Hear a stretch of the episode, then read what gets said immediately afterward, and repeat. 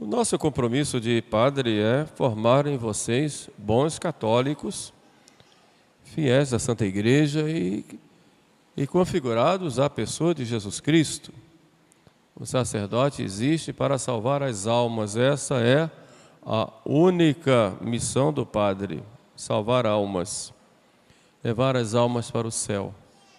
Então, todo o ensinamento, todo o trabalho pastoral, só tem um sentido, que é a santidade. Qualquer trabalho pastoral, qualquer ação pastoral que não tenha isso como meta, é, como diz São Paulo, é um símbolo que tine, é, é algo morto, né? é só barulho e mais nada. E é nesse sentido que eu, que eu quero desenvolver um pouco o tema é, da, do Evangelho de hoje dando cumprimento àquilo que São Paulo disse na epístola, que o amor é o cumprimento da lei, a plenitude da lei. Estamos aí diante de um milagre de Nosso Senhor, de acalmar uma tempestade, que tem um profundo significado, seja para a nossa vida, como católicos, nossa vida espiritual, como também para a nossa vida de igreja. Por isso, vou fazer um paralelo entre as duas realidades. Primeiro, cada um de nós, como, como pessoa, que passa muitas vezes por muitas tempestades na vida, chega ao ponto de nós pensarmos, meu Deus, onde estás? E é justo pensar isso, até os santos pensavam, e depois Jesus aparecer e dizer: Eu sempre estive com você, nunca abandonei não é? Mas também podemos pensar a barca como a figura da igreja. E é nesse sentido que eu vou começar a fazer esta nossa reflexão. Jesus entra numa barca e está cansado, vão atravessar o lago de Genezaré e ele começa a dormir. E lá pelo meio do caminho, Mar da Galileia, nós vamos ver uma grande tempestade surgir de uma hora para outra, como é costume naquela região. E as ondas sobem e começam a invadir a barca. Os apóstolos, sobretudo os pescadores adestrados na condução de barcas, começam a trabalhar e a se esforçar para conduzir a barca a salvo até a margem mas não conseguem. E então gritam, depois de terem feito todos os esforços, vão a Jesus e se queixam e gritam: Senhor, não te importa que nós perecemos? E Jesus então se acorda e diz: Por que temeis, homens de pouca fé? E depois da ordem, e tudo se acalma. Essa barca, como disse, é a igreja que enfrenta, como tam, também a barca de Pedro, momentos bons que nós tivemos e temos na história da igreja. Uma barca de Pedro fez pescas milagrosas, a igreja também. A nossa igreja católica é, é a grande construtora da sociedade ocidental praticamente toda a nossa cultura, toda a nossa eh, civilização ocidental, ela surge e se fundamenta na igreja. Se você tira a igreja da história, você tira toda a história do Ocidente. E vamos pegar só o exemplo do Brasil. Se você tira a igreja da história do Brasil, o Brasil não existe como nação, não existe como país, não existe simplesmente.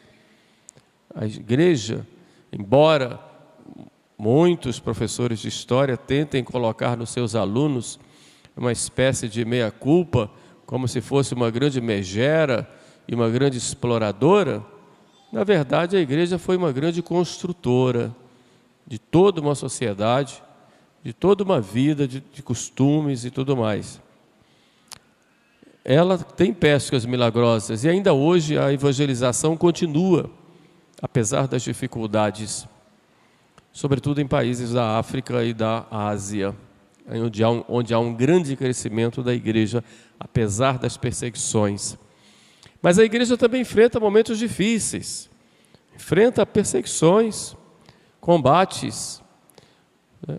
combates que vêm de fora para destruir a igreja, e há grupos e, e movimentos que juraram acabar com a igreja católica o islamismo, por exemplo, começou com, essa, com esse fim, destruir o cristianismo. O comunismo, mesma coisa. Marx dizia que a religião é o ópio do povo.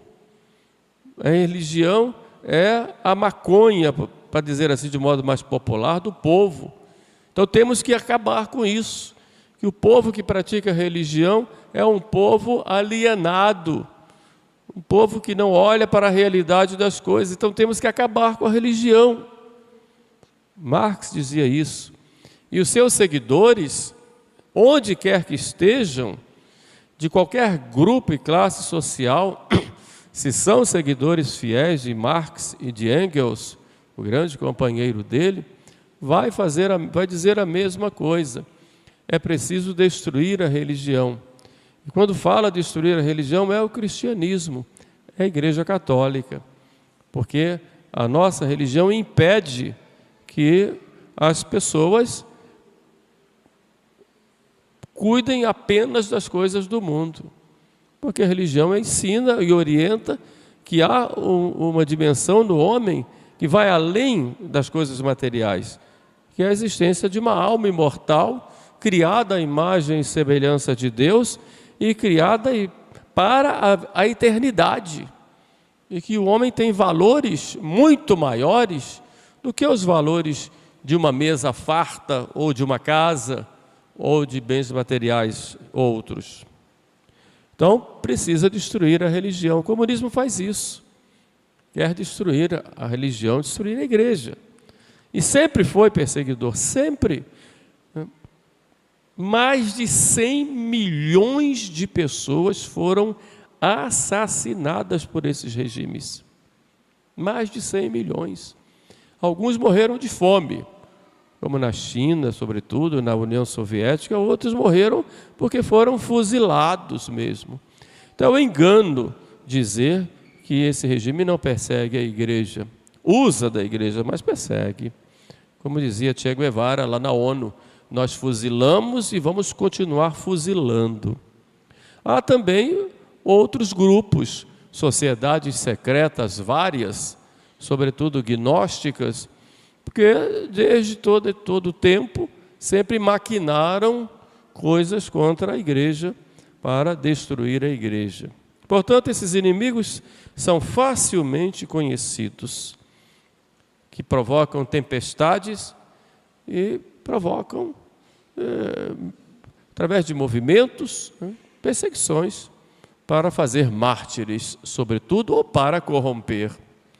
Mas os piores inimigos não são esses, são os traidores da igreja.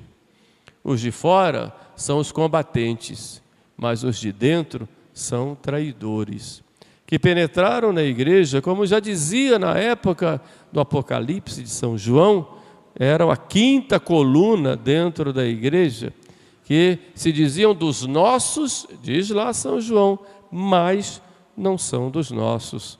Se infiltraram. E se infiltram com falsas ideias. O primeiro traidor da igreja é cada um de nós, quando peca. Quando não dá o um bom exemplo, a gente trai a igreja. Quando começa a fazer coisa que ofende a Deus e que dá um exemplo, causa escândalo, é uma traição traição do nosso batismo. Mas há outros, e eu gostaria de pegar aqui três, que penetraram na igreja e hoje estão aí é, trabalhando contra a verdadeira santificação das almas. A primeira é, ou os primeiros traidores ou inimigos internos, são aqueles que querem uma igreja puramente humana, puramente material. Uma igreja apenas de coisas da terra. Então, tudo aquilo que é humano é valorizado, mas só encontra o seu valor com a sua dimensão sobrenatural. Mas há uma, uma em, em alguns grupos na igreja, uma espécie de ojeriza de tudo aquilo que é sobrenatural, porque diz que o que é sobrenatural aliena. Então nós temos que cuidar das coisas da terra. É pastoral da terra, pastoral disso, pastoral daquilo, mas tudo para cuidar das coisas do mundo. A gente até brincava no seminário a pastoral da enxada, e por aí vai. Então, só um cuidado só com as coisas materiais. Então, a religião se tornou uma grande ONG né, em que a gente tem que só cuidar das coisas materiais. Tudo bem que nós precisamos de postos de saúde, precisamos de bolsas de compras, precisamos de casa, precisamos de, de, das coisas aqui da terra, sim. A igreja promove isso como caridade, as santas casas de misericórdia espalhadas por toda parte nos mostram exatamente isso. Mas tudo isso só tem um sentido, que seja de elevar o homem como imagem e semelhança de Deus em vista de algo muito maior, que é a salvação da alma, senão não tem outro, não tem outro sentido. Por isso São Paulo fala caridade, né? o amor e tudo isso só tem sentido se é feito como amor, com amor e como expressão do amor de Deus no nosso irmão que passa necessidade, que precisa ser promovido como pessoa pela dignidade que tem como imagem e semelhança de Deus.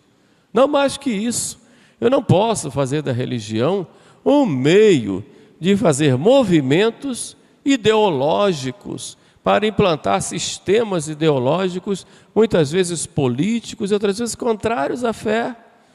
Eu não posso fazer uma leitura da pessoa de Jesus Cristo como apenas um homem revolucionário, um homem e um revolucionário que vem aqui promover uma revolução social e promover uma espécie de luta de classes. Não é isso Jesus. Jesus é o Salvador, ele veio para nos salvar, para nos libertar, não das amarras humanas, mas nos libertar do pecado, nos libertar da morte eterna, nos libertar das garras de Satanás. Por isso ele morreu na cruz. Mas uma leitura materialista coloca Jesus como um grande político que pregou uma revolução, olhou muito o pobre, isso é verdade, mas o pobre no sentido de do, daquele que é motor de uma revolução contra as forças opressoras. E isso penetrou na igreja, essa ideologia. E a gente sabe que isso é um meio de implantar um sistema materialista e ateu na sociedade. E como dizia o Papa São João Paulo II, não há justiça social, ele disse isso para os bispos da Nicarágua numa, das visita, numa visita de Límina, se não me falha a memória, em 1982, não pode promover uma verdadeira justiça social um regime ateu. Porque a verdadeira justiça social, ela tem Deus como fundamento, porque tem o homem como imagem e semelhança sua. Mas a gente às vezes se engana né, com esses muitos grupos materialistas.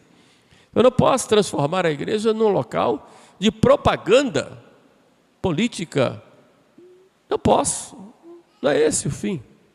De jeito nenhum. Eu tenho que pregar o Evangelho, mostrar a verdade, pronto. Segundo Jesus Cristo quer e segundo o magistério da igreja. Né? Então, realmente, é traição à missão da igreja, a missão de evangelização e de salvação das almas. Então, o grupo, na verdade, o pecado não existe mais. O que existe é o pecado social e pronto. Não posso fazer assim. Isso é traição, é tempestade. E isso entra na mentalidade de algumas pessoas que ficam como se fosse. A gente fala de pecado, de conversão, as pessoas debocham da gente. Debocham. Quando fala em conversão, a palavra Outro dia eu falei para um colega, ele disse: Ah, Padre Deus, fala sério. É isso, meu irmão. Parece que a cabeça virou. O contrário. Não é?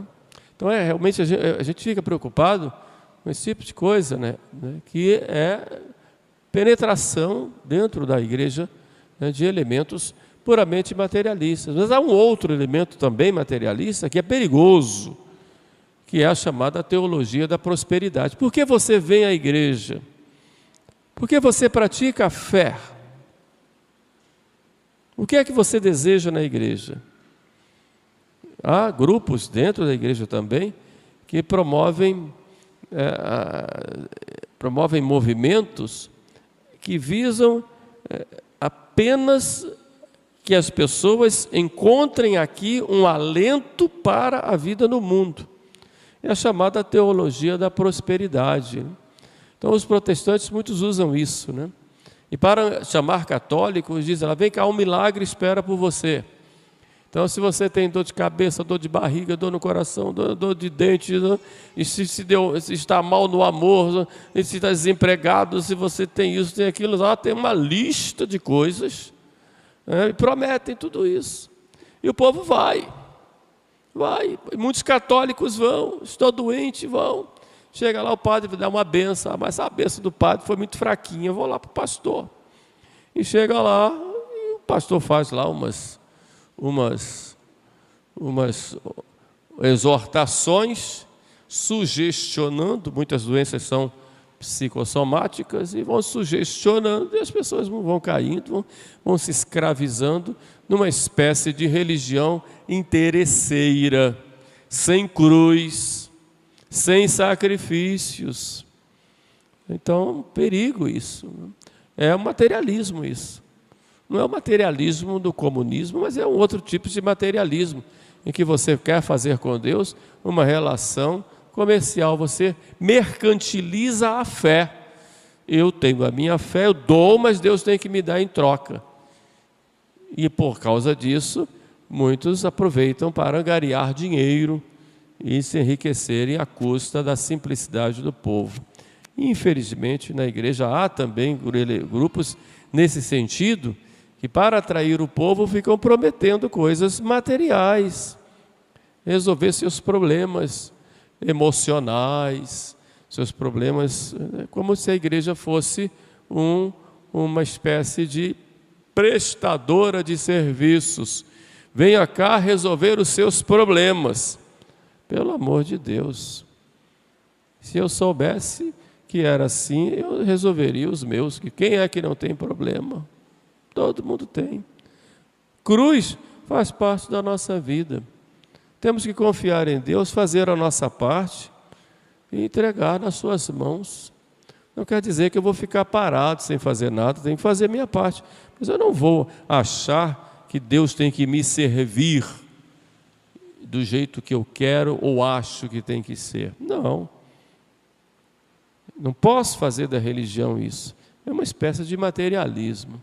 Mas há outros traidores eh, que se infiltraram na igreja, que são os chamados gnósticos, que são aqueles que acham que, pelo fato de terem um certo conhecimento intelectual, acham que a religião está no conhecimento. Eu sou da elite da fé e os outros estão todos abaixo. O povo não sabe de nada, eu que sei. E formam muitas vezes pequenos grupos na igreja, seja da ala progressista, seja da ala tradicional, isso não importa. O problema é uma espécie de gnose. Nós temos nós temos o controle do conhecimento. Não é? Como se a fé dependesse de conhecer as coisas. O conhecimento nos ajuda, nos faz aprofundar, mas a fé, ela é um, uma virtude infundida por Deus em nós, que requer de nós uma resposta, mas ela vem de Deus. Não é algo fabricado dentro de nós mesmos, Muitos homens na história fabricaram isto e por causa disso se separaram da igreja. O exemplo mais famoso é de um monge chamado Martinho Lutero, e dele veio todo o protestantismo, porque ele pregava o livre exame e só aqueles que conheciam é que eram da igreja de Cristo. não tinha estrutura, era um grupo e depois foi se espalhando conforme nós conhecemos na história. Dentro da igreja existe isso, pequenos grupos elitistas, né, meio fariseus, nós somos os perfeitos porque temos o conhecimento. Outros querem uma espécie de religião puramente sentimental. Eu sou iluminado, fui iluminado, os outros não. Então é uma espécie de gnose isso. É um sentimentalismo como se a, a, a, a salvação não fosse um dom gratuito de Deus, mas fosse algo é, fabricado pela própria pessoa. Isso é gnose. Eu tenho conhecimento, isso leva a, a ver a fé apenas como um sentimento. Um sentimento. E quanta gente procura a igreja por razões sentimentais? Se não tem emoção, eu não tenho fé. Se eu não choro, eu não rezei direito. Se eu não começo a tremer e ficar emocionado, o coração não bateu forte, eu não tenho piedade. Pelo amor de Deus, não é assim. Não é assim. A nossa vida espiritual ela está na conformidade da nossa vontade à vontade de Deus. Isso é que é santidade. Eu vou me conformar. Por isso, para me facilitar e me dar o caminho, Deus se faz homem e nos mostra o modelo. Então, a minha santidade vai estar, na medida em que eu estou conforme a essa pessoa, que é Jesus Cristo. Nisto eu sou santo. É nisto que consiste viver a minha fé. Isso é para todos, para analfabetos e para letrados, para qualquer cultura, para qualquer pessoa. Então eu não posso me achar melhor do que os outros porque eu tenho um conhecimento aqui e acolá, ou porque eu tenho tais ou tais sentimentos religiosos? Não. Não. Porque não é nisto que consiste a vida de fé. A fé sem obras ela é morta, então a fé ela vai ter vida na medida que eu vivo a caridade, vivo o amor. Então isso é um perigo. Muitos grupos na igreja são grupos verdadeiramente gnósticos. E o problema é que às vezes se ficam em torno de alguns sacerdotes, que se destacam, outras vezes em torno de alguns leigos que fazem seus grupos e que são uma espécie de gurus que ordenam tudo. Isso é um perigo. Isso é um perigo. Existem muitos movimentos bons, mas o demônio é terrível. Quando vem tem movimentos bons, ele procura fazer sempre um paralelo meio parecido para atrair os incautos. Por isso nós temos a igreja, o magistério que nos encaminha. Um terceiro grupo, que não é menos pior, é dos vaidosos que acham que vão se salvar sem a graça de Deus. Nós precisamos da graça de Deus para todos. Jesus disse: sem mim nada podeis fazer, nada é nada. Então, são chamados pelagianos hoje em dia. Ou seja, é, a pessoa às vezes se converte, né? E começa a dizer: Bom, agora eu me converti, então vou mudar de vida. Ótimo, muito bom. Aí faz um programa de vida, muito ótimo. Eu vou rezar tantos textos, tantos rosários, tantas vias sacras, e começa a juntar orações e orações e orações. Eu vou fazer tantas penitências, vou dormir no chão, vou colocar silício. Ótimo, muito bom. Tudo isso é necessário. Mas qual um fim? Que é a santificação, que não tem nisso a, que, que não é caracterizado por isso. Que pode ser meio, mas quem nos santifica é a graça de Deus. Eu tenho que fazer a minha parte, é claro. Eu tenho que rezar, tenho que fazer penitência. A igreja manda, inclusive, isso. Tenho que me comportar bem, tenho que me esforçar, tenho que evitar as ocasiões de pecado. Tudo isto. Tenho que praticar as boas obras. Porém, quem me transforma é a graça. Eu tenho que contar é com a graça de Deus. Então eu faço todos os projetos da vida espiritual e subo, vou, e agora eu me acho santo porque eu faço tantas e tantas coisas boas. Aí Deus Nosso Senhor diz assim: Você está muito santo, né? E você acha que essa santidade é fruto das suas forças, né? Então puxa o tapete, você se esborracha no chão e vai ver que você não vale nada. sem a graça de Deus. Então acontece exatamente isso conosco.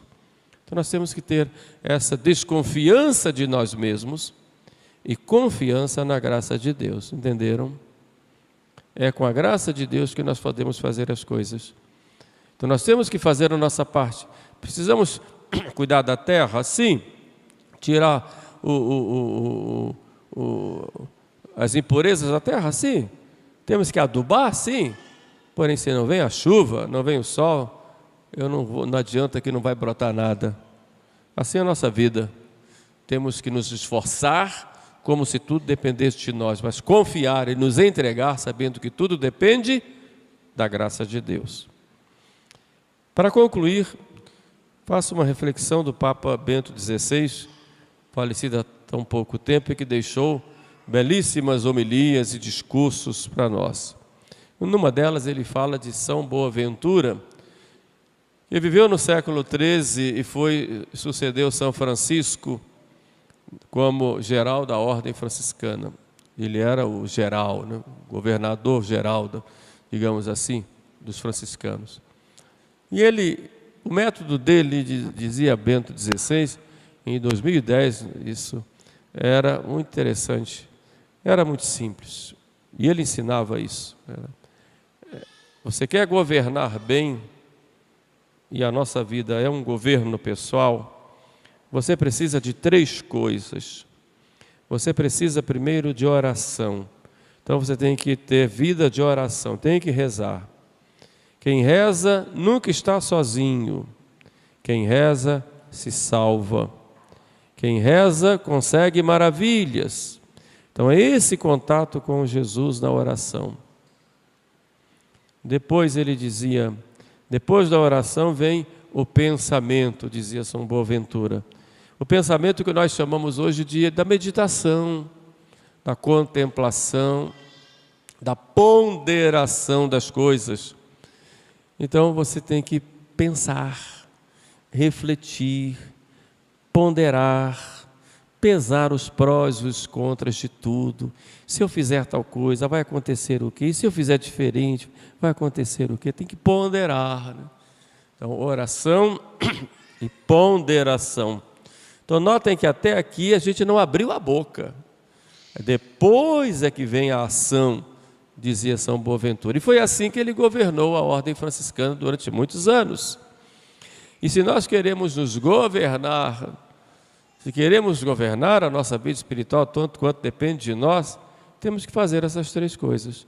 Primeiro, temos que ter uma vida intensa de oração. Nós vemos um mundo com muitos problemas. Precisamos rezar. No Brasil, meu Deus do céu, com tanta confusão, precisamos de oração. Santa, Santa não, não é Santa ainda, pelo menos foi declarada, irmã Lúcia, serva de Deus, né? De Fátima, ela dizia que a reza do rosário consegue resolver problemas até internacionais. Não existe problema até de ordem internacional que não se resolva com o rosário. Então, oração. Depois na oração a gente tem o Santíssimo, né? As duas colunas, Jesus e Maria. Depois, eh, reflexão. E depois sim a ação.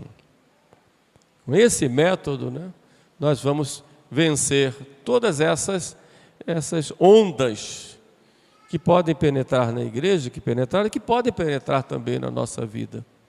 É com muita humildade, com muita confiança em Deus, colocando-nos nas mãos de Maria, que é a nossa Senhora, e que é a nossa generalíssima, que conduz o grande exército de Jesus Cristo no mundo. Louvado seja o nosso Senhor Jesus Cristo. Sempre seja louvado.